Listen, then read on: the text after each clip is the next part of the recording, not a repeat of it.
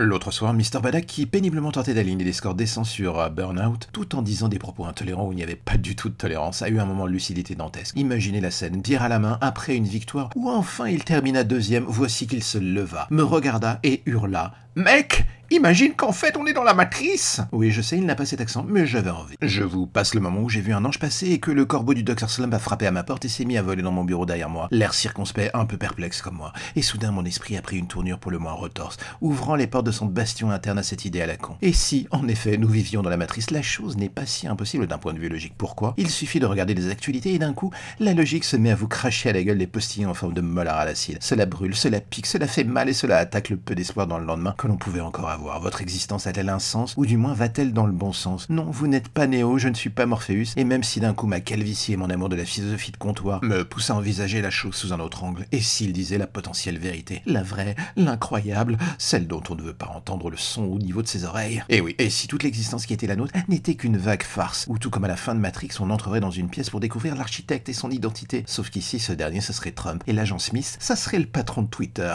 La matrice c'est les réseaux sociaux, et nous malheureusement ce qui nous concerne le maniement du kung-fu, on a tout de suite moins la classe que Kenny Reeves. Du coup, on se contente d'être nous-mêmes et cet échappatoire virtuel se transforme alors en une sorte de reflet de tous nos pires travers, de nos névroses et petites saloperies naviguant dans les zones sombres de notre petite tête. L'époque est ce qu'elle est et d'une certaine manière, on aimerait bien se dire qu'au bout du chemin, il y a un échappatoire. Alors on va ouvrir les yeux et se dire que tiens, tout d'un coup, une Trinity déboulera dans un coin. Mais non. Même si avec le plan Vigipirate ou la propension de Castaner à faire en sorte de sortir le LBD, pour tout et d'absolument n'importe quoi, elle aurait vraiment du fil à retordre et elle finirait sans aucun doute au poste, voire pire. Mais pour en revenir à la question de base et surtout à un relatif point de vue de vieux con comme moi, je commence à croire qu'en effet nous sommes dans une version pour le moins dramatiquement flippante de la matrice. Un délire entre idiocratie et une porte ouverte sur un scénario pas fini de Jordan Peele. Est-ce que l'on a ce qu'il faut pour trouver un moyen de changer la donne? Je vais être honnête, je ne pense plus. Et avec le temps, je crois que je suis devenu fataliste cynique et doté d'une surcouche de réalisme qui me pourrit totalement le champ de vision. C'est une éventualité à laquelle je me suis totalement résolu. Maintenant, prenons une autre chose en compte. Si Twitter est la matrice et que nous ne sommes ni Trinity ni Neo, alors qu'est-ce que nous sommes? Nous sommes rien d'autre que des virus continuant de pourrir le système. Putain, vous savez quoi, je ne suis pas à l'origine de ce sujet. J'écris en freestyle comme un grand corps malade en plein milieu de la nuit réfléchissant sur une idée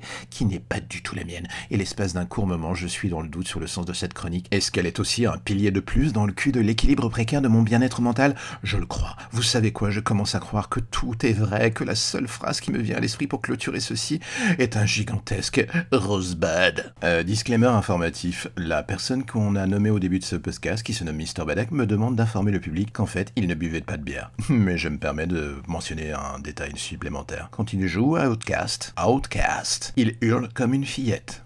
Connard